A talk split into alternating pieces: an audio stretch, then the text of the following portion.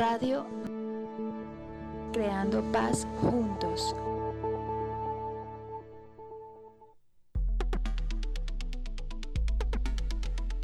Se tenía que decir y se dijo.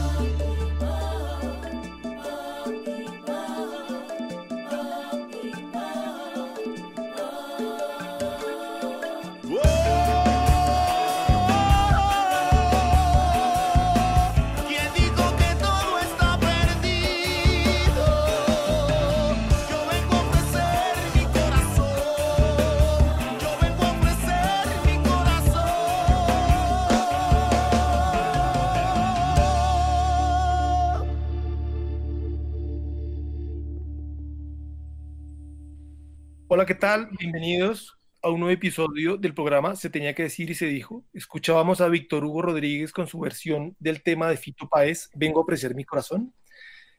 Ese tema fue grabado en 2017 con su proyecto, el proyecto de ese momento, Víctor Hugo Pacific Soul. Radio Masterpiece es un proyecto en el que se suman Masterpiece México y Masterpiece Colombia para presentar un espacio de debate y encuentro de temas actuales en torno a la construcción de paz. Soy Simón Martínez desde Bogotá y el día de hoy me acompañan David Rincón, Sophie de Wolf desde la Ciudad de México y Luisa Colonia desde Cali. Iniciamos.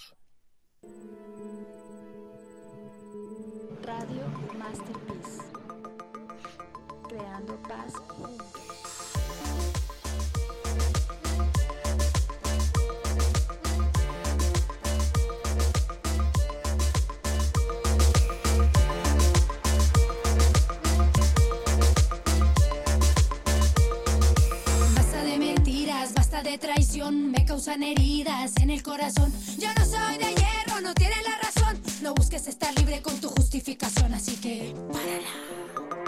¿Qué? ¿Qué? ¿Qué? Párala. Te fuiste para la playa, todo el mundo se enteró que andaba sin toalla y sin short que te dieron. Tenemos invitados de lujo. Un tema fascinante, vamos a hablar sobre educación y sobre la experiencia de la Fundación ELIC en la implementación de los principios de tolerancia, verdad y paz en los procesos educativos que llevan a cabo.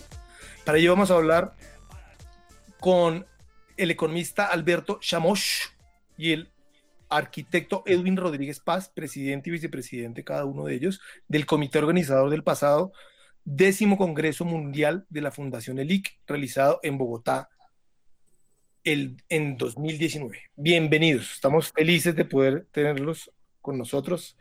Llevamos esperando un buen tiempo para que esto fuera posible. ¿Cómo están? Muchas gracias, muy buenas tardes, muy bien, gracias. Y muy contentos también de estar acá con ustedes acompañando el programa.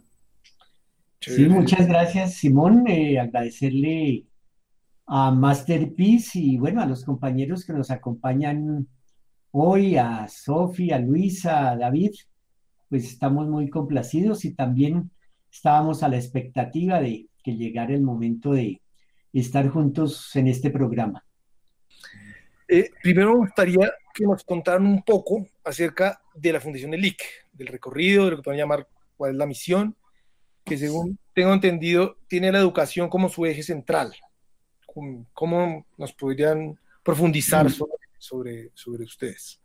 Sí, así es. La Fundación ELIC eh, nace en el año 1977.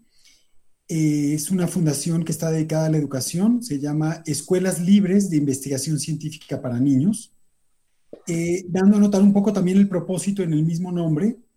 y está fundada, la, la estableció el doctor David Juan Ferriz Olivares, inspirado en un pensamiento eh, del doctor Sergio Renaud de la Ferrier, que él dice, lo importante no es solamente enseñar algo a un niño, sino es formar su espíritu. Y luego dice, para la observación y la reflexión, la crítica en la investigación y el amor a la verdad. Y bueno, se dice fácil, pero realmente estos cuatro factores eh, conllevan toda una realización tanto para niños como para adultos, porque también dentro de la Fundación ELIC, hay que decirlo, nos dedicamos mucho a la reeducación del adulto, porque si bien queremos encontrar el, em, y desear y desarrollar el, potencial que tienen los niños, pues para eso tenemos que trabajar primero con los adultos, que son quienes estamos más cerca de los niños, los padres de familia, los profesores. Entonces, el principal, digamos, el, propósito fundamental es trabajar en el encuentro del potencial de cada ser humano bajo el bajo el pensamiento claro de que todos venimos con un propósito al mundo y que todos tenemos que desarrollarnos para poder servir mejor a la sociedad en la que estamos. Entonces, pues hay diferentes áreas y eh, trabajamos, como decíamos, principalmente la reeducación y axiología del adulto. Es el primer gran punto de trabajo, el primer gran enfoque, pero también eh, trabajamos ya propiamente en el desarrollo del talento del niño, los métodos, métodos tanto para el aula como para el hogar, para que el niño se haga más responsable en su casa, métodos de, de, disciplina, de ocupación del tiempo libre, de desarrollo, tanto en la parte artística como científica, filosófica, también en la parte, en el área didáctica, cómo es que los seres humanos podemos desarrollarnos en las diferentes áreas otra gran, otro gran tema que trabajamos es el aporte de la epistemología. O sea, que lo que hagamos seamos conscientes de lo que estamos haciendo. La epistemología es una, una, parte de la, filosofía de la ciencia, abarca las dos, que eh, trabaja con la conciencia de sí de la ciencia, o atender más factores cuando hablamos de un, de un concepto, o ver también cómo se transforman los conceptos. Entonces, en muchas ocasiones, es bastante útil, por ejemplo, en términos de analizar los sistemas de creencias de los que viene una familia, un niño, la interculturalidad a la que estamos o no em, expuestos, cómo afrontamos estas temáticas. ¿Sí? Eh, entonces hay varias áreas que trabaja el pensamiento epistemológico como para aperturar la mente de los, pues, de los profesores, de los padres y también en consecuencia la de los niños. Otro gran tema que trabajamos es la, educación ambiental y eh, por supuesto en este tema está la salud del planeta, que ahora estamos viendo eh, muchos beneficios en el ambiente y por supuesto otro, bueno, que también nosotros consideramos una premisa que plantea el doctor Renaud de la Ferrier, que la Tierra es un ser vivo, que la Tierra es un ser vivo, ¿no? Y hay varias pruebas eh, de analogías y de culturas antiguas que ya lo mencionaban, que ya mencionaban a la Tierra como un ser vivo, y, en ese sentido que somos parte de un, de un, de un ser mayor y que tenemos que también em, pues eh, ser conscientes de ello y ser conscientes de que somos los seres vivientes más capaces y con mayor grado de libertad y por tanto con mayor responsabilidad en el planeta. Y el último tema es la vida y la salud de los niños, la vida y la salud del ser humano, tanto la alimentación, las prácticas em, de una adecuada um, respeto permanente a las formas de vida y a la vida en general. Eh, por ejemplo, el hecho de que eh, nosotros pues eh, tratamos de, de reforzar que no haya um, consumo exacerbado de productos de origen animal, de azúcar eh, refinada, de, bueno, productos eh, tóxicos también para los niños como los preservantes, los colorantes artificiales, eh, las, frituras, las bebidas gaseosas. Entonces hay muchísimo, realmente muchísima, muchas cuestiones que tenemos que trabajar como seres humanos, que es muy importante que las empecemos a enfocar y que hay ocasiones en que en la educación no se les estaba dando la suficiente eh, importancia y realmente eh, vemos que cada día más se le da una importancia, eh, una relevancia mayor a estos temas. Pero si nosotros reforzamos esto desde hace muchos años, venimos hablando de estos temas, imagínense desde el año 1977, ¿no? Cuando mucha gente hablaba de la alimentación de los niños y hoy en día sí vemos que hay obesidad infantil, que hay malnutrición infantil, ¿no? a mí me parece o sea, me, impresiona un poco que el espectro, claro, tiene mucha experiencia y mucho tiempo trabajando, el espectro es muy amplio. Eh, pero de ese espectro, eh, hablando con Edwin y en otro momento hablando con Luisa, nos llamaba mucho la atención con Luisa el tema del, del el enfoque particular que ustedes le dan al concepto de talento dentro de la educación. Eh, Luisa, tú habíamos charlado sobre eso, que, que sí, yo, yo, hola, ¿qué tal? ¿Cómo están? Eh, nada, primero quería agradecerles que estén en este programa, la verdad que estamos muy contentos de tenerlos aquí y, estamos convencidos de que vamos a aprender un montón a partir de sus conocimientos y de sus experiencias. Bueno, mi pregunta con respecto al talento es, ¿por qué consideran que el talento es un medio muy seguro para alcanzar la paz? ¿Y a qué se refieren cuando hablan del talento definido y enfocado como corresponde. Luisa, pues muy interesante tu inquietud, lo mismo el aporte de Simón.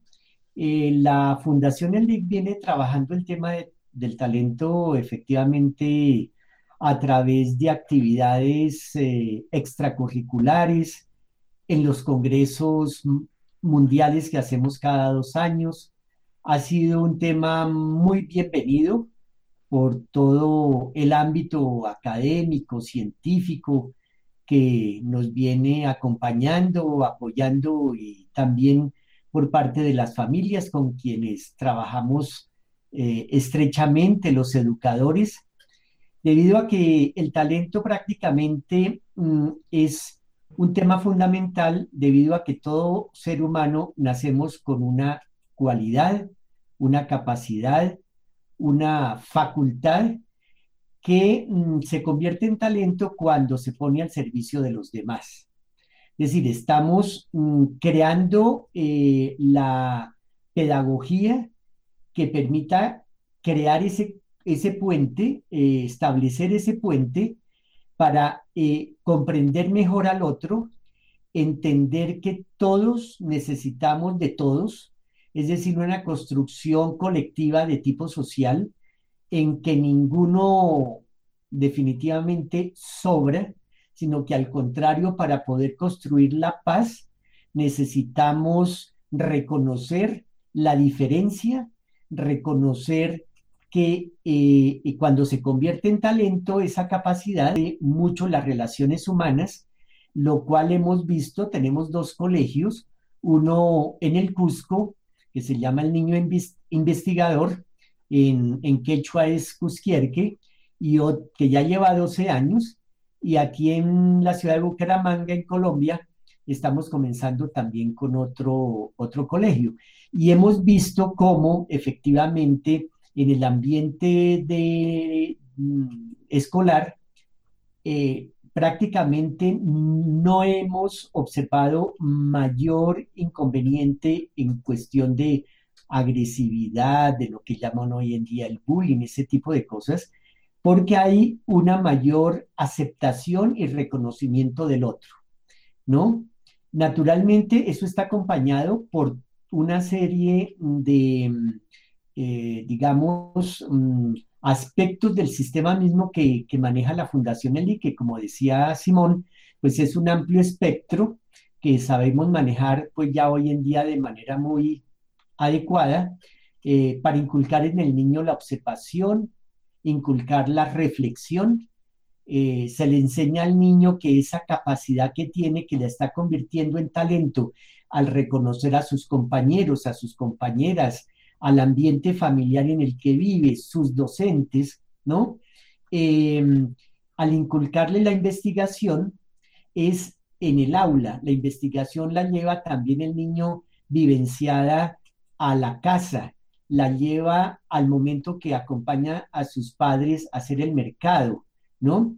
Entonces, estamos eh, creando un ambiente mm, de paz viviente, viviente, porque las relaciones interpersonales eh, se crean sobre una base mm, de mucha mayor aceptación de lo que son los valores que tienen otras personas y cómo definitivamente eh, al todos colocar nuestros aportes sobre la misma mesa, que digamos en este caso la metáfora sirve, sirve para representar a toda la sociedad, pues realmente estamos construyendo, que esa es una de las razones por las cuales hemos nacido.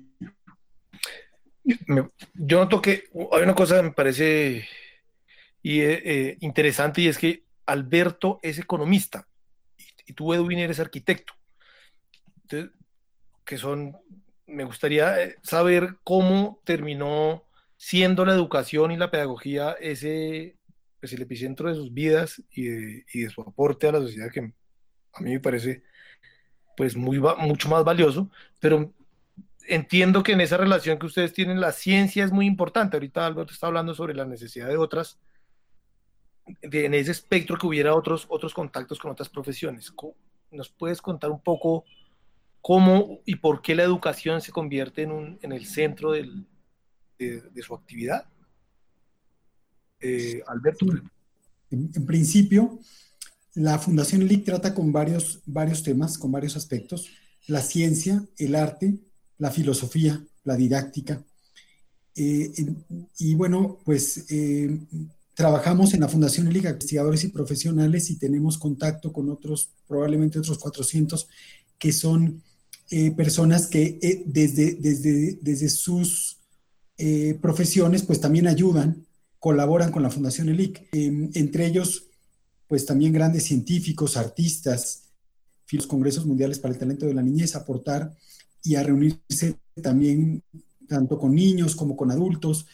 Eh, nosotros todos, ¿no?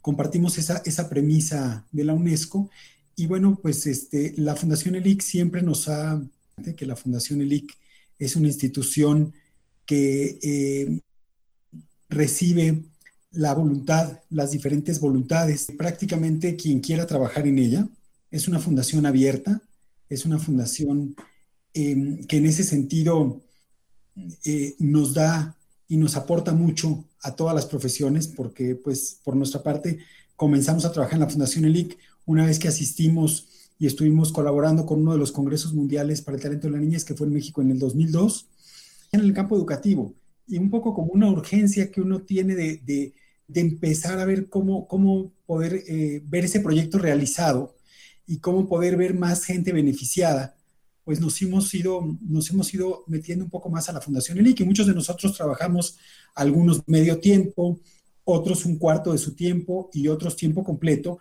y como decíamos algunos otros desde afuera, pero nutricionistas y que trabajamos con ellos también el tema de la alimentación, que trabajamos con ellos el tema de la respiración. Ahí, por otra parte, ustedes pueden ver, bueno, también hay, hay incluso eh, científicos, astrónomos, eh, tenemos eh, contacto y generalmente vienen a nuestros congresos, incluso, por ejemplo, una exastronauta de la NASA, una astrofísica y un astrofísico que además son hispanoamericanos, o sea, viven en Estados Unidos, pero son colombianos y chilenos, entonces nos aportan mucho desde las diferentes ciencias, por supuesto también incluso políticos. Hay interesante que vive en Colombia, que fue alcalde de, de Chapinero, se llama Hernando Gómez y también aporta mucho a los congresos, es una persona con un humanismo muy profundo, con una sensibilidad muy grande, trabaja con niños, conversa con los niños y por supuesto también, por decir otra, otra institución, la, Orquesta Filarmónica de Bogotá, que también hay una persona dentro de la orquesta que es el director didáctico o fue director didáctico pedagógico y también trabaja mucho con nosotros, ¿no? Entonces, para dar, dar, una idea de diferentes áreas en las que también nos tenemos que mover para poder llevar a los niños desde diferentes enfoques el, plano del, del, despertar del potencial, que puede ser en cualquiera de estas, porque si uno no tiene una buena alimentación, difícilmente va a lograr despertar un potencial científico. O si uno no, sabe respirar adecuadamente, es difícil desarrollar un potencial comunicativo didáctico porque no está sabiendo manejar la respiración. Claro. Alberto, una pregunta. ¿Y cómo ven ustedes la, educación dentro, o sea, cómo podrías hablar, ah, Edwin, perdón, te iba a preguntar que habíamos hablado la sobre eso, eh, para eh, la importancia de la educación en, el proceso de transformación social y entiendo la transformación social como simplemente el, devenir propio de la sociedad que va avanzando y generalmente uno supondría que va buscando pues mayor bienestar, mejores cosas y cambiar, transformarse. ¿Cómo crees, cómo qué peso le das tú a la educación en ese, en ese proceso? Bueno, mm, fundamentalmente, Simón, por el enfoque, porque sabemos que pues las, la educación es inherente a lo social y lo social es inherente a la educación, ¿verdad? El tema es el nosotros tenemos un enfoque fundamentalmente incluyente en todo sentido, digamos, lo tratamos de extender a lo más que se pueda, por decirlo de alguna manera, eh, aterrizando el concepto, pues eh, la idea es que el niño o el adulto en este caso el docente o el tutor, el padre de familia, la madre, ¿no? Mm, vayan vivenciando lo que eh, nosotros proponemos desde un punto de vista metodológico para enseñar justamente cómo se vivencia la investigación, cómo se trabaja el talento, cómo se asume la filosofía incluso desde pequeñitos. Los niños ya les enseñamos filosofía. Todo ello se trabaja en función del arte, de la lúdica, de la creatividad, o sea que vamos haciendo una, una integración, lo cual naturalmente va creando seres eh, con una perspectiva integrada del mundo e integrados al mundo va, por ejemplo, a una plaza de mercado. Afortunadamente todavía tenemos nuestras plazas de mercado junto con los supermercados y tanto el niño como, el, como la mamá, pues ya tienen la sensibilidad de dónde viene ese producto. Es decir, quién lo ha cultivado, qué características eh, ha tenido en su, en su cultivo qué tipo de maquetado entonces se les enseña a que lean las etiquetas para saber qué productos de preservación o de coloración eh, tienen estos productos, qué tan, eh, para ir creando un criterio naturalmente y decir esto, bueno, lo adquiero, no lo adquiero, está afectando al planeta, no lo está afectando. Eh, y de esa manera pues tiene un impacto, porque entonces empezamos a transformar, la individualidad se pone al servicio de los demás, pero fundamentalmente trabajar con la individualidad, que la individualidad reconozca que tiene esa capacidad de ser un ser humano íntegro. Eh, en ese sentido, digamos que avanzando, y dejando un poco atrás esa mentalidad en la cual seguramente muchos de nosotros fuimos educados, muy compartimentada, extremadamente compartimentada, dualista además, en que separamos la cultura mm, de lo natural. Lo natural se separó de lo espiritual y así sucesivamente, ¿no? Eh, tuvo su razón de ser, indudablemente, pero ya hoy eh, vemos la necesidad de entrar a una educación eh, incluyente que realmente permita que el ser humano vaya desarrollando todos sus potenciales en una, en una visión de síntesis. Digamos entonces, o sea, en, en, el marco de ese proceso de transformación social del que hablas eh, y con este enfoque incluyente y esta metodología multidisciplinaria que, que utilizan, digamos, en, en, la educación, puede ser posible que para que exista una verdadera transformación social, y no me refiero solamente a un individuo, sino, digamos, a un colectivo, ¿Creen que es importante articular la educación a las otras dimensiones del desarrollo humano, digamos, a, la dimensión cultural, como bien decías, pero también a la social y a la económica?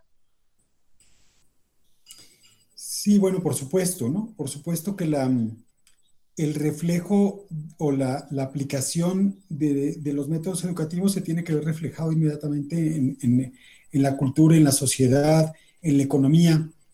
Eh, hoy en día, una, y una de las áreas más importantes que tiene, digamos, el talento o la, relación entre el talento y la paz, justamente es que el talento nos pone al servicio de los demás.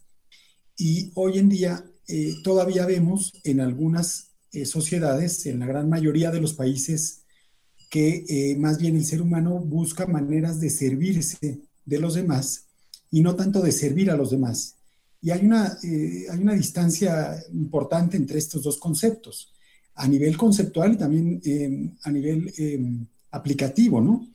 Entonces, sí es, es, fundamental que los seres humanos empecemos a ver cómo nuestro potencial, como decía Edwin, se pone al servicio de los demás y ese es el punto crucial de la aparición del talento. Y la diferencia entre una capacidad, una superdotación y, y, un, y, un, y un talento. El talento ya es una eh, una forma de servir, una forma de hacer algo por los demás, y no solamente por nosotros mismos. Pero cuando estamos haciendo algo por los demás, estamos haciendo muchísimo por nosotros mismos. Eh, y a veces, pues por eso no nos damos cuenta. Entonces pensamos que lo más importante es hacer algo por nosotros mismos y ya no nos fijamos en los demás. Eso daría un cambio radical a la, a la cultura actual y al modelo económico que vivimos. De hecho, una, una, de las conferencias que se dieron en el Congreso fue un, conversatorio justamente de los, los modelos mecano-materialistas que estamos viviendo como humanidad y cómo podemos irlos, eh, pues, eh, transformando un poco, qué es lo que nos está eh, esta, esta pandemia, empezar a ver cómo, qué estamos haciendo por el planeta y que realmente todos estamos, todos somos vulnerables todos somos vulnerables. Entonces no hay alguien que, que valga más o alguien que valga menos. Eh, todos tenemos que ser lo suficientemente sensibles y en eso un poco radica el principio también de la tolerancia, que veamos en todos los que nos rodean la capacidad de desarrollar sus potenciales, inclusive no solamente los niños, por supuesto que los niños tenemos que enfocarnos en ellos, pero también un adulto puede desarrollar sus potencialidades a cualquier edad y puede eh, desarrollar sus talentos y, ofrecerlos a los demás, ¿no?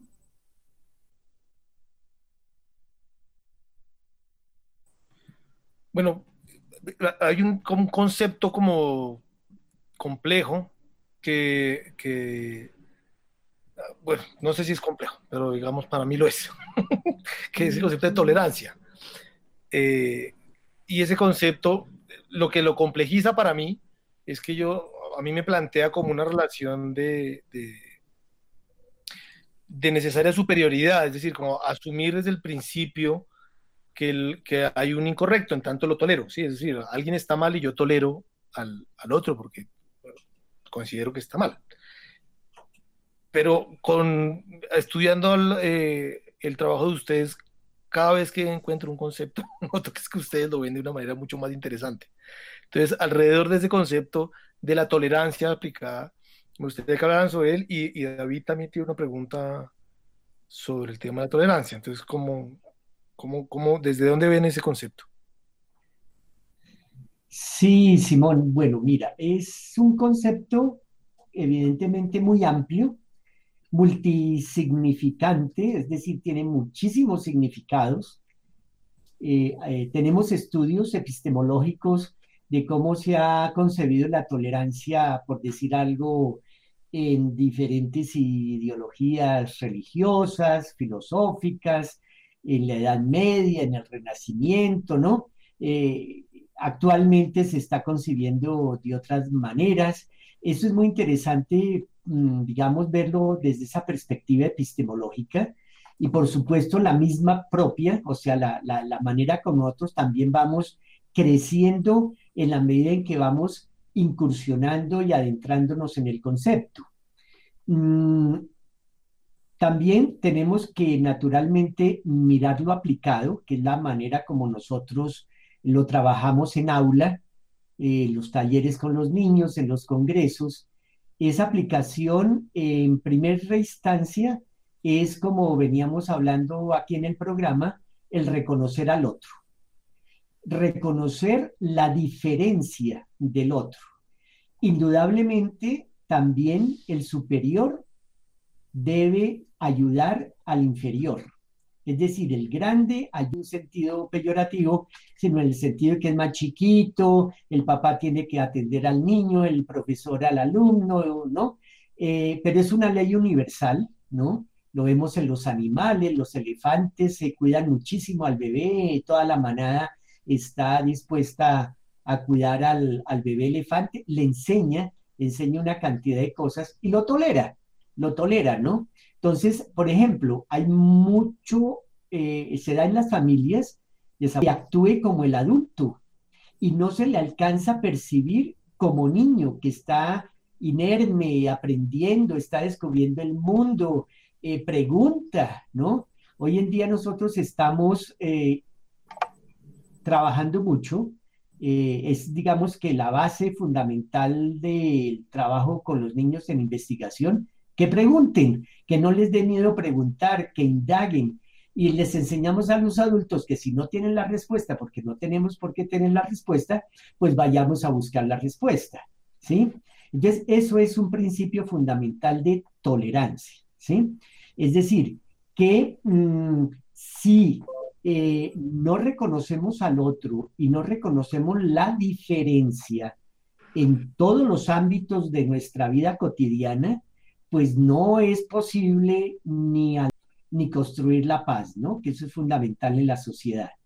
Por ejemplo, eh, en la época en que los eh, árabes estuvieron en el sur de España durante ocho siglos, ¿no?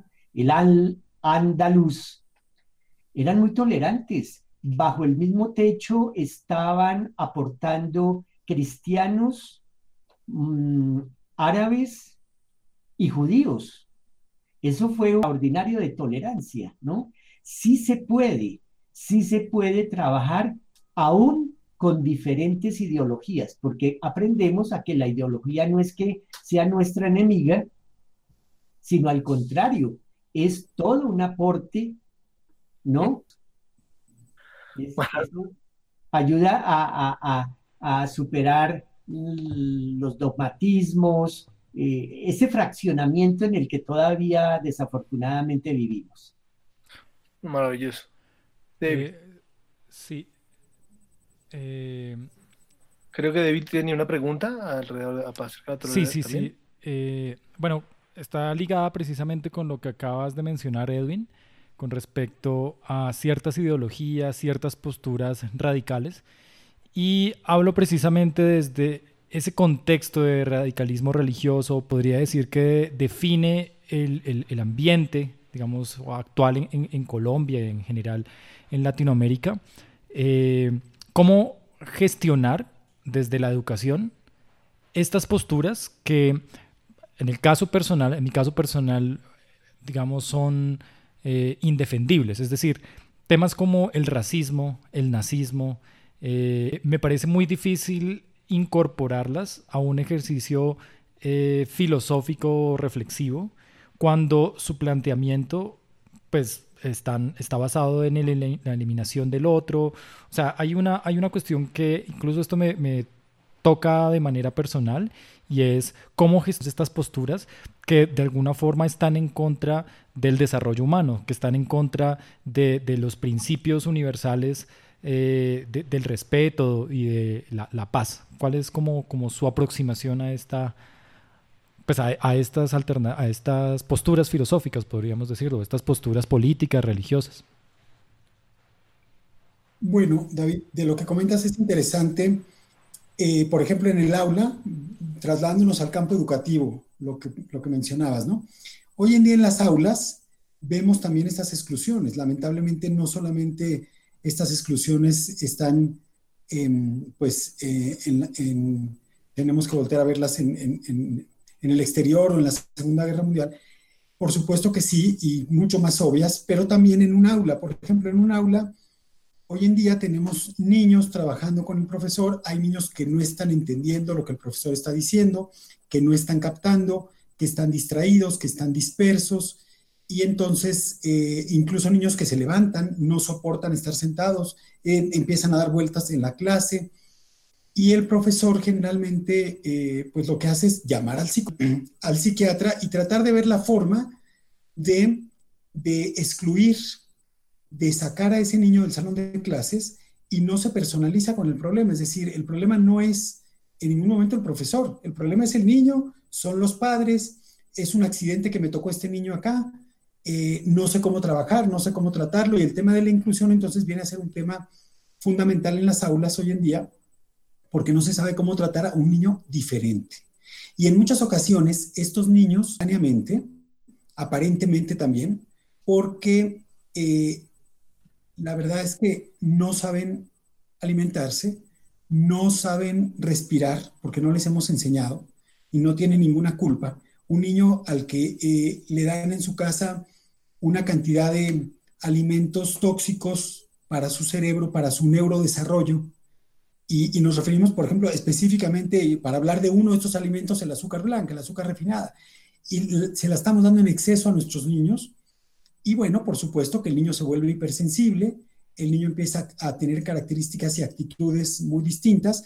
La conducta está regida eh, por eh, el funcionamiento de nuestras glándulas endócrinas, de nuestro sistema nervioso, que es altamente sensible a los alimentos. Corregir transformando nuestra alimentación y es, real lo que dicen de que los niños este, pues coman más frutas y verduras, que no, que no coman tantas frituras, porque eh, eh, de alguna manera eso les va a procurar tener más atención, poder, poder eh, aprender mejor, poder estar presentes donde están presentes. Entonces, el, aula se vuelve un punto crucial de exclusión, lamentablemente.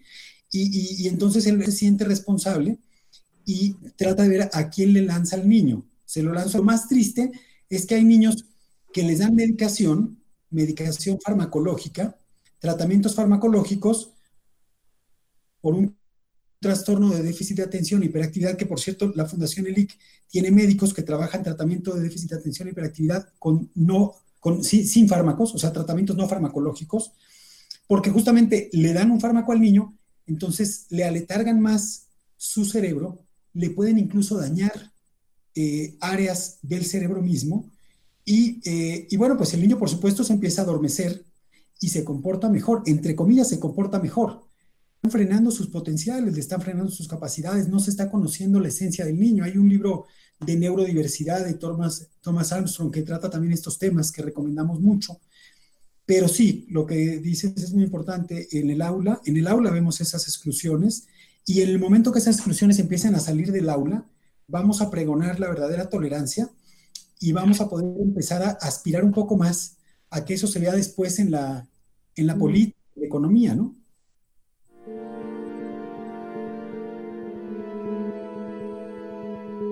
Radio Masterpiece. Creando paz juntos. Se tenía que decir y se dijo. Eh, hay, hay, como otro tema que también quisiéramos tratar. Yo estoy un poco como, siempre como sorprendido, porque cada cosa que dicen, vuelve y me voltea la, la percepción desde la que yo la tenía. Muy interesante. tiene una relación como de, algo así como todo es de todos, o sea, todos tenemos que estar atentos. Y entre más común sea el desarrollo inclusive de lo individual, entiendo que puedan dar hacia adelante. Eh, la verdad, como concepto, la verdad, eh, ya a mí me llama mucho la atención porque entiendo que ustedes tienen una relación muy cercana con todo el mundo científico, es decir, casi cada uno de los parámetros que trabajan incluyen un, estudio profundo e, interesante desde el, desde el parámetro científico, entiendo yo. Y la verdad, en mundo científico, digamos que, que la demostración parte como, la verdad científica parte de esa necesidad de la demostración, pero siempre esa, esa, esa certeza que se encuentra siempre está en riesgo, que es lo que digamos interesante el conocimiento científico, de que otra hipótesis vuelva, se genere y otra, otro nuevo conocimiento la transforme y la, y la lleve a otro lugar y, o la niegue, que es lo que generalmente vivimos cuando empezamos a descubrir el mundo. ¿Cómo, desde dónde ven, cómo, cómo leen ustedes la verdad? Desde, desde, desde como concepto y en el aula. Sí, Simón. Eh, bueno, nosotros trabajamos con tres grandes principios, como hemos eh, comentado, la tolerancia, la, la, verdad y la paz. La verdad también eh, siempre se trabaja de manera vivencial en el aula. Vivencial quiere decir que eso lo hemos vivenciado también, lo hemos vivido en el colegio que tenemos en en Cusco, Perú, ya no hay bullying. Desapareció el bullying. ¿Y mm, ¿qué, qué pasó? ¿Qué sucedió? Que cuando aparece, eh, digamos, eh, la tendencia, a los niños se les enseña a ir a averiguar qué está sucediendo, cuál es la causa. Ahí empieza, por ejemplo, la investigación de la verdad. O sea, tengo que averiguar cuál es la causa de esa situación. No es que me escondo, no es que huyo, no es que lo niego, no es que me refugio en el, en el, eh, hogar, no es que eh, me frustro, ¿no? Al contrario, eh, el niño tiene que ser valorado en que es capaz de salir a buscar cuál es la verdad de eso, la raíz de ese, de ese tendencia al maltrato. Y entonces empieza orientado por las profesoras, por los profesores, los mismos directivos de la Fundación El están supremamente atentos que efectivamente el, la manifestación inicial del inconveniente tenía una raíz que al, al descubrirla, pues ya un punto fundamental para solucionarla. Y entonces eso se va convirtiendo no solamente en la verdad para el niño, sino que la comparte con sus compañeros, con sus eh, familiares, con los profesores. Entonces eh, se vuelve una verdad colectiva, una verdad que ayuda al colectivo social, ¿no? Y de esa manera nosotros practicamos una verdad vivencial que sí puede en un momento dado, como tú dices, a nivel ya científico, poderse revisar la hipótesis, ¿verdad? Se puede perfectamente revisar la teoría, eso es más que natural. Nosotros no tenemos que tenerle temor a eso, al contrario, tenemos que eh, aprender a, mm, aprovechar nuestros errores, ¿sí? De todo tipo. Si nos caemos, pues lo importante no es quedarnos eh, vamos a salir de, esa zancadilla, de ese tropiezo, de ese inconveniente y echar para adelante, ¿no? Es decir, mm, lo fundamental ahí también es otra de, de, los aspectos, porque también tiene una cantidad de, de visos, la verdad, es que cada quien aprenda a interesarse en sí mismo. Es una verdad, ¿sí? O sea, cuando la persona depende de el qué dirán o depende de estar copiándole la idea al otro. Eso es gravísimo. O sea, afecta la autoestima totalmente del ser humano y no nos permite, nos dificulta mucho la construcción social. tenemos una, una oyente desde Cúcuta, Giselle Parr, y nos hace, les extiende una pregunta. ¿Cómo poder usar estos tres grandes principios en estos tiempos donde la cuarentena nos tiene aprendiendo a convivir y compartir espacios en familia? Bueno, Giselle, un saludo por parte de todos en el programa. Qué bueno que esa es la pregunta de Giselle que, que, tienen para decirnos. Eh, puede ser Alberto, pero, pero necesitamos que oírte mejor. Ah, disculpe, disculpe, no había, tenía el micrófono apagado. Sí, en principio, pues esta, esta pregunta es muy interesante, sobre todo para estos tiempos, el, el manejo de la tolerancia de la verdad y la paz. Y, y como, familia, la, la, verdad como principio, investigación como herramienta, su herramienta principal es, es, la, la, investigación. Tenemos que ser abiertos, tolerantes, ya lo, ya lo explicábamos antes, pero no sobre todo, porque hay una investigación que se puede llevar a cabo para saber dónde están las verdades o las verdades mayores, y entonces con base en eso, pues sabemos qué vamos a tolerar y qué no vamos a tolerar, y qué vamos a cuidar como familia, qué nos conviene y qué no nos conviene. Vamos a dar un ejemplo. Em, un miembro de la familia puede ser que, que, fume, ¿sí?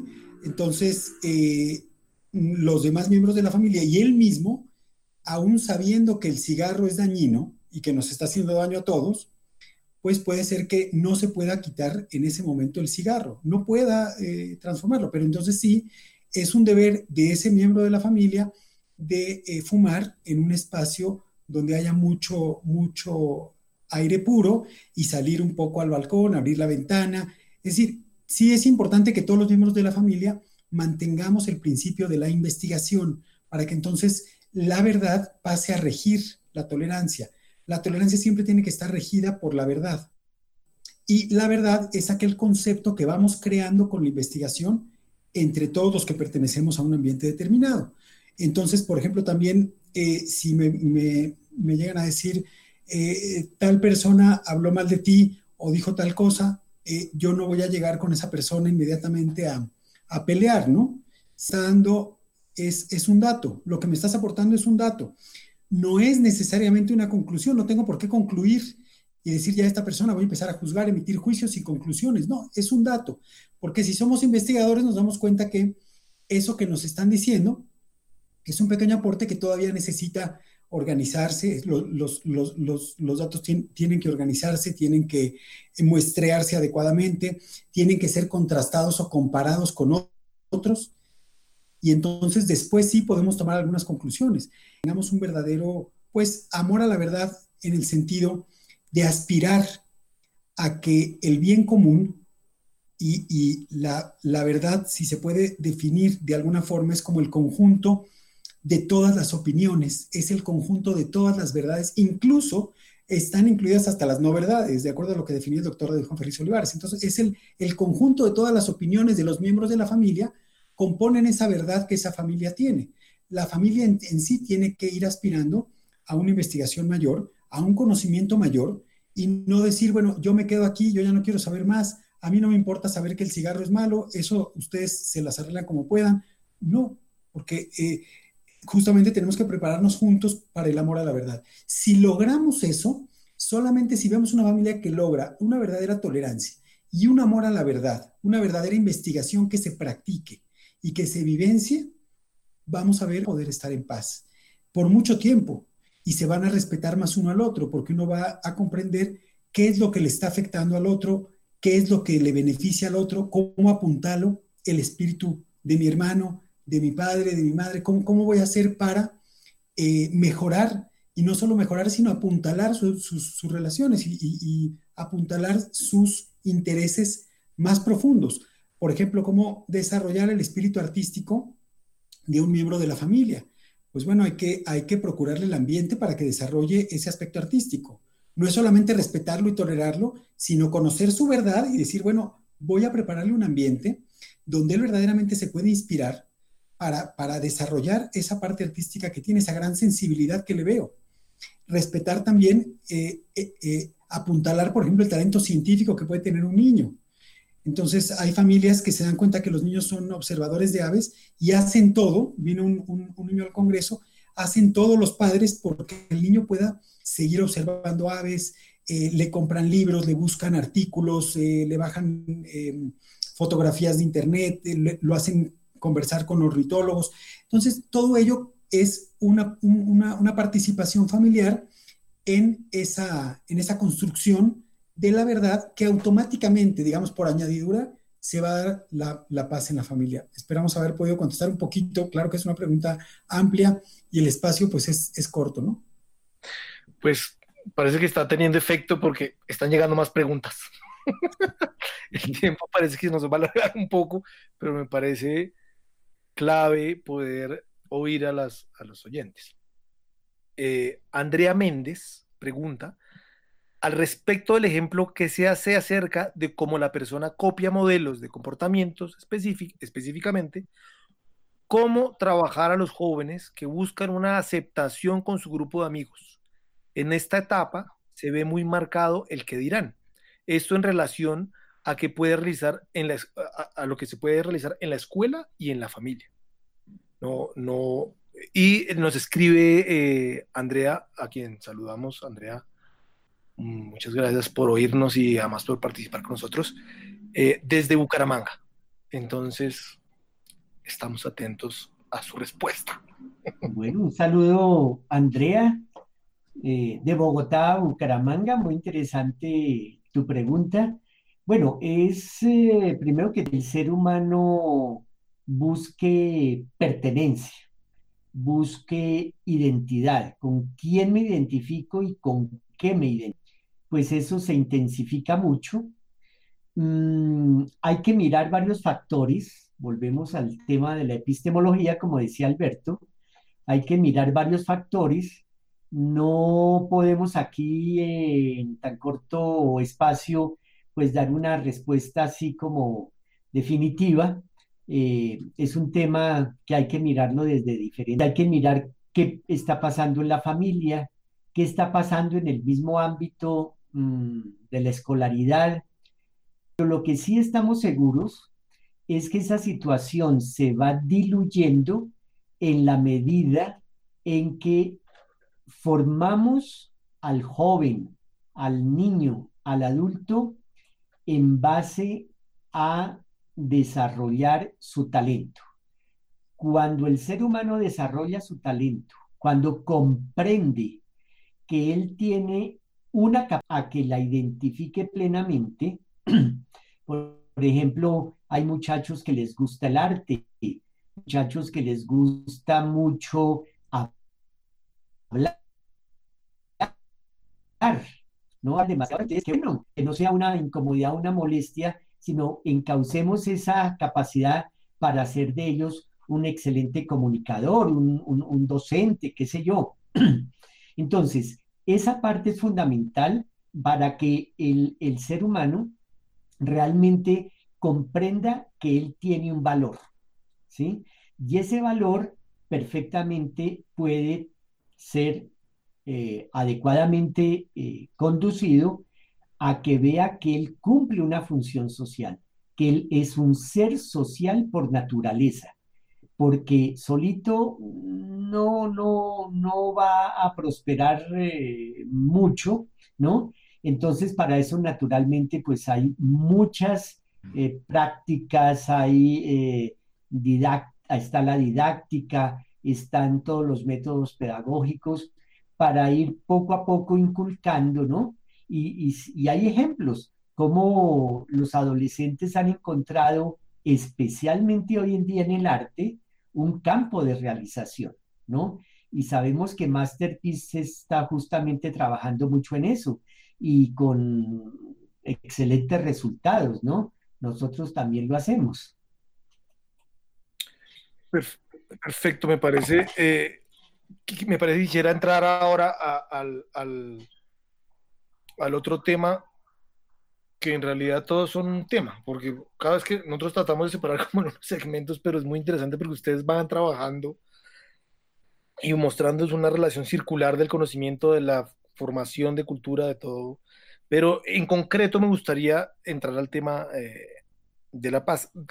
Eh, es una pregunta es, la paz, digamos, tiene generalmente una lectura de no conflicto. es decir, lo que sucede después de que hay una guerra, por así decirlo. Pero según entiendo, ustedes tienen una, eh, una visión, digamos, diferente. ¿Cuál es esa visión? Desde la paz, ¿cómo trabajan ustedes la paz en el aula y, desde dónde la perciben? Bueno, sí es un tema fundamental para nosotros. La paz, eh, primero a la paz le damos un enfoque activo, que hay una connotación eh, que eh, se llega a confundir lo pacífico con lo pasivo. Entonces, eh, para nosotros, la paz tiene primeramente pues un enfoque meramente activo, es decir, el hombre en su actividad, en su actividad hacia los demás, con los demás, en su aporte y en, o sea, en el aporte que hace a los demás, se autorrealiza y puede obtener espacio de paz. Cuando se autorrealiza, cuando otorga, cuando da algo, ¿no? Eh, no pensamos en la paz, por ejemplo, eh, específicamente de una persona solamente pues vacacionando, oyéndose, eh, saliéndose de la realidad, escapando un poquito de la realidad para estar en paz, oyéndose a tomar algo y tratar de, de sino para nosotros la, la paz es el estado tal vez de realización, porque bueno, hay muchas definiciones, incluso en el mismo Congreso Mundial para que aliemos la paz, y vimos diferentes visiones de la paz, ¿no? Cómo la ve un niño, cómo la ve un adulto, cómo la ve, pero real, realmente el, concepto en sí, primero es que sea activa, segundo, que proviene de un acto, de un acto por los demás y para los demás. Entonces la paz sí puede provenir del verdadero talento, de la capacidad de, una persona volcada a la sociedad, cuando entrega ese potencial, está entregando su verdad a los demás. Entonces, esa entrega le da un estado de realización que podría relacionarse con un estado de paz. Viene de la palabra eh, completo, hacer algo completo, ¿sí? Completar algo, completar una tarea. Por eso cuando una persona, eh, digamos, después de los 120 años, como decimos en muchas culturas, pues cuando una persona muere, se dice que descanse en paz. O sea, esperamos que haya cumplido su misión sobre la tierra y entonces descansará en paz. Porque nosotros al cumplir algo, así sea algo pequeño, pero cumplimos algo por los demás, entonces en ese sentido es un estado, lo pueden, lo pueden alcanzar en cuanto ayudan a su compañero a exponer algo en un trabajo. Entonces ese estado de realización incomparable eh, podríamos...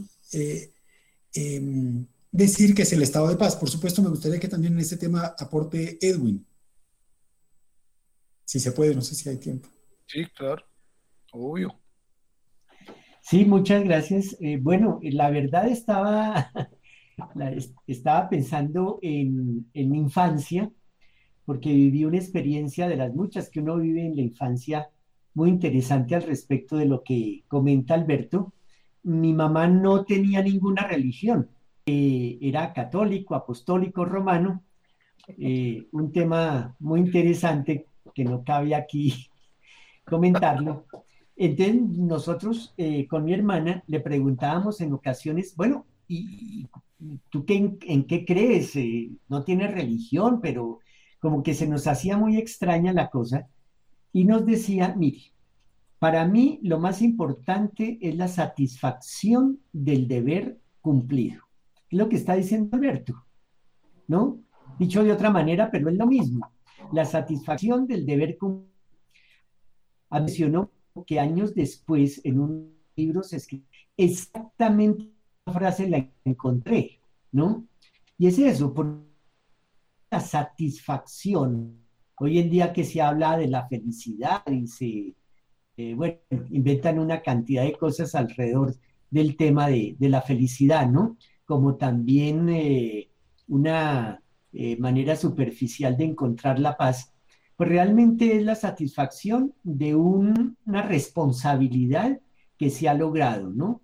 Realmente sí tiene que ver definitivamente con el asumir una tarea y cumplirla responsablemente. Eso definitivamente para nosotros es una, eh, un aspecto muy, muy importante con relación a la paz. ¿Y ustedes sienten que, que eh, eh, un proyecto afectaría, afectar a, digamos, ahí está el otro concepto, la otra posibilidad, y es en nuestro caso, por ejemplo, el caso colombiano, y en concreto el caso mexicano, en donde además hay una relación, digamos, sí, de una guerra específica. O sea, si hay un conflicto armado, donde hay unos enfrentamientos muy diferentes los dos contextos, pero digamos, tienen esa particularidad.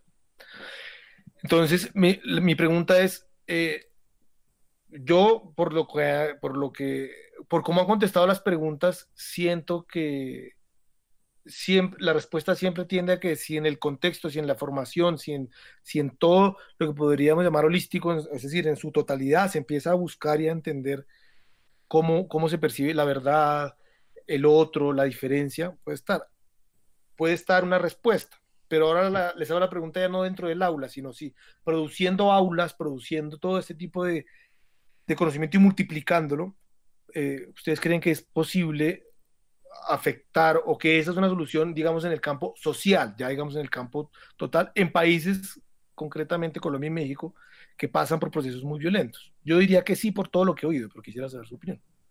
Sí, bueno, por supuesto que sí. Nosotros hemos pensado mucho, inclusive en el conflicto árabe-israelí, que sigue existiendo, eh, bueno, que no sé si tanto es árabe-israelí como ya un conflicto más árabe con ciertas ideologías. Bueno, pero ese conflicto también lo hemos analizado bastante y lo, lo, lo interesante con, el, con, con eh, tolerancia, verdad y paz es que funciona también como una especie de metodología para adquirir esa paz. O sea, primero, el reconocimiento de que ambos existimos.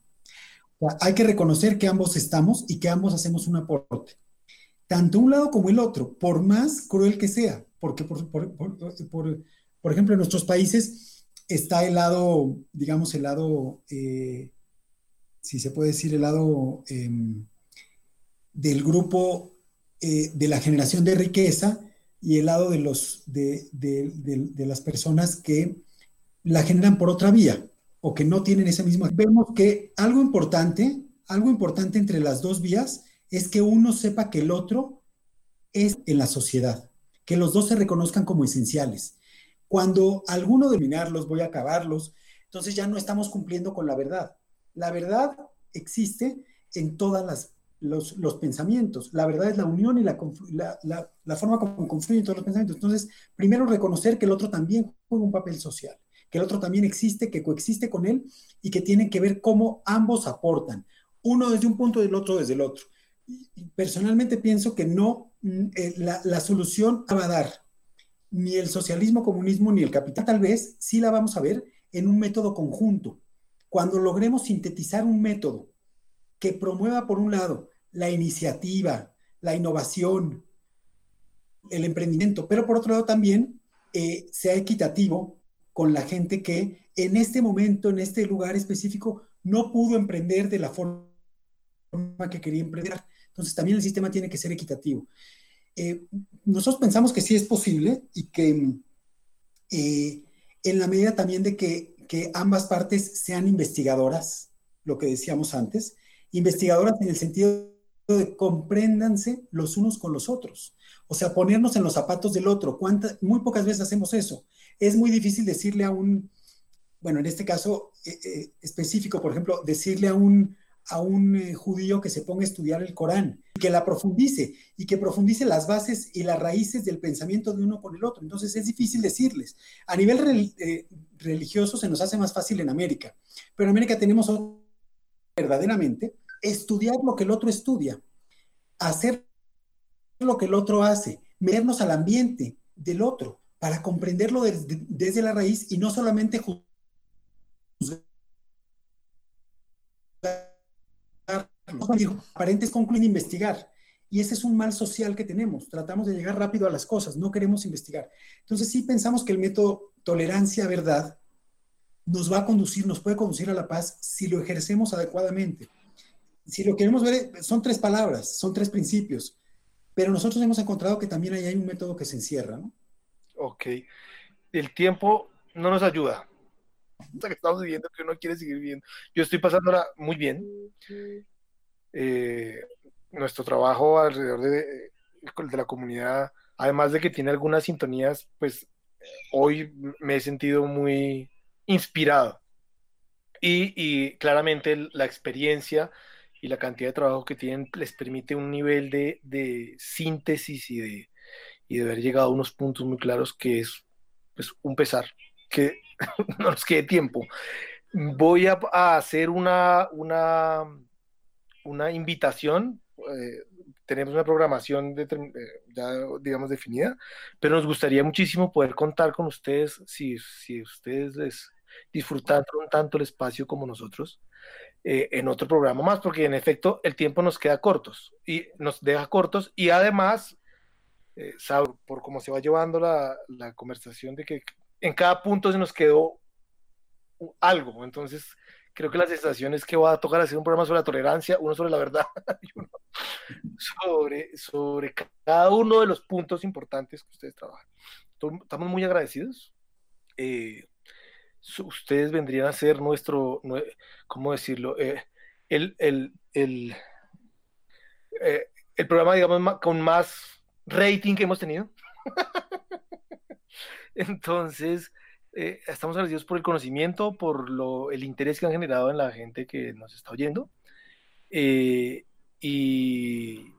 nada, los, les, les mando un, un abrazo virtual. A, esperando que cuando se acabe la, la cuarentena nos podamos ver y seguir tejiendo cosas juntos entre Masterpiece y, y la Fundación ELIC. Les agradezco muchísimo y sobre todo más, más que otra cosa ha sido un placer escucharlos y ha sido muy inspirador. Muchísimas gracias. Muchas gracias a usted.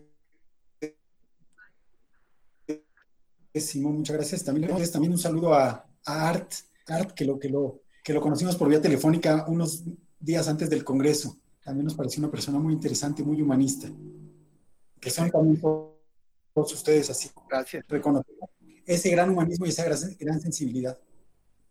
Simón, muchísimas gracias, Sofi, a David, que hemos estado realmente encantados, muy a gusto, como en casa. Nos han hecho sentir como en casa eh, estamos, por supuesto, más que dispuestos a seguir conversando, eh, colaborándonos mutuamente. También aprendemos mucho de ustedes.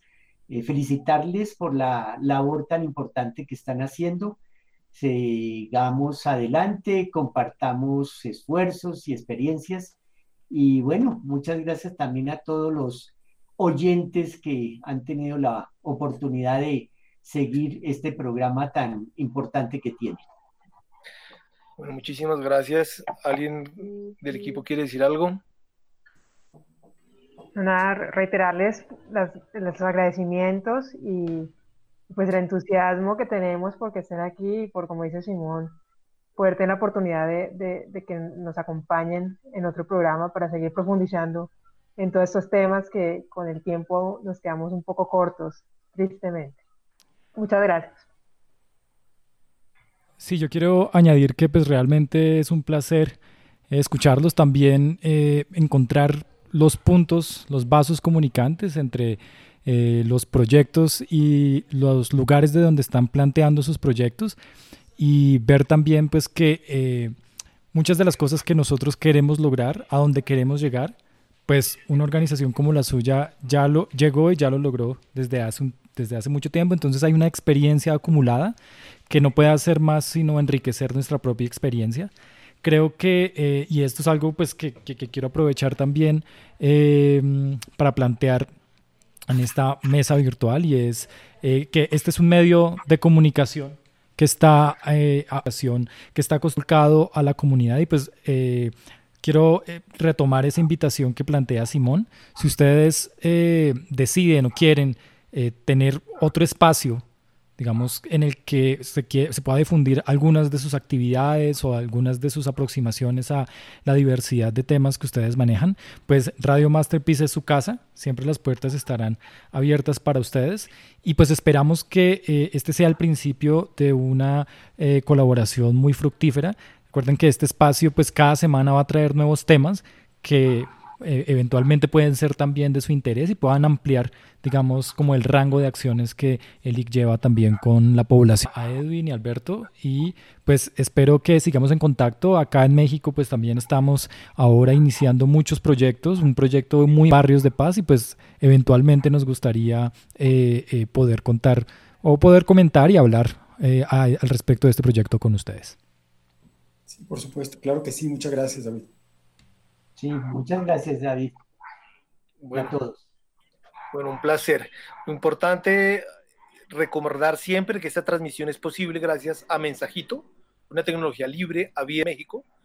Puedes escucharnos todos los martes a las 7 de la noche por Radio Masterpiece y escribirnos en las redes de Masterpiece México y Masterpiece Colombia. La próxima semana hablaremos sobre el caos y los futuros emergentes en el trabajo con comunidad. Muchas gracias por acompañarnos en Se tenía que decir y se dijo y hasta el próximo martes. Los vamos a dejar con un estreno que tenemos, es una nueva sección y vamos a, inaugurarla hoy. Les mando un abrazo a todos, muchas gracias por haber estado con nosotros. Muchas gracias de nuevo a nuestros invitados y nos vemos el próximo martes. Los dejamos con nuestra nueva sección de música. Disfruten mucho y hasta luego. Radio Masterpiece. Creando paz juntos. Decir y se dijo. A partir de hoy queremos dar inicio a una nueva sección dentro del programa con un recomendado musical cada semana. El turno hoy es para Sango Groove, una agrupación de la ciudad de Cali que nos deleita con un sancocho musical, un encuentro con el legado del mestizaje afroamericano y un recorrido musical por África, Nueva Orleans y el Pacífico una mezcla de música del Pacífico colombiano con jazz y afrobeat. Sango Groove está liderado por Víctor González, un reconocido pianista de la ciudad de Cali, que también hace parte del grupo Nietzsche y ha sido nominado al Grammy Latino en tres oportunidades. Hoy queremos presentarles Negrita, una hermosa canción que hace parte de su primer álbum Mezcla, lanzado en el 2018 y es su tercer sencillo. Negrita está bajo la voz de Heriberto Bonilla y la guitarra de Frank Ramírez. Disfruten negrita.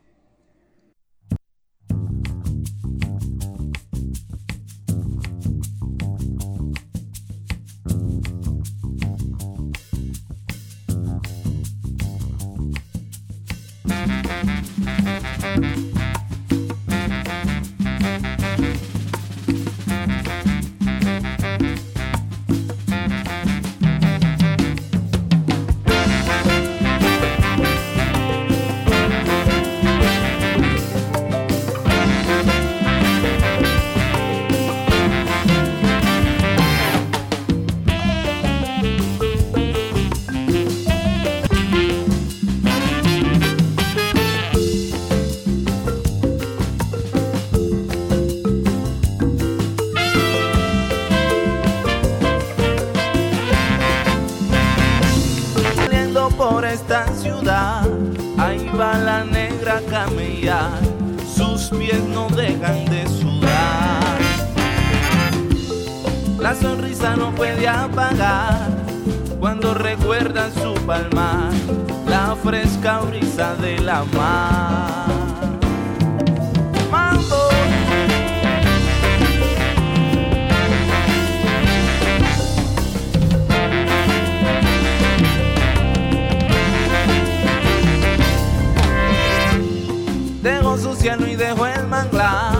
Tengo todo para una nueva tierra en que soñar.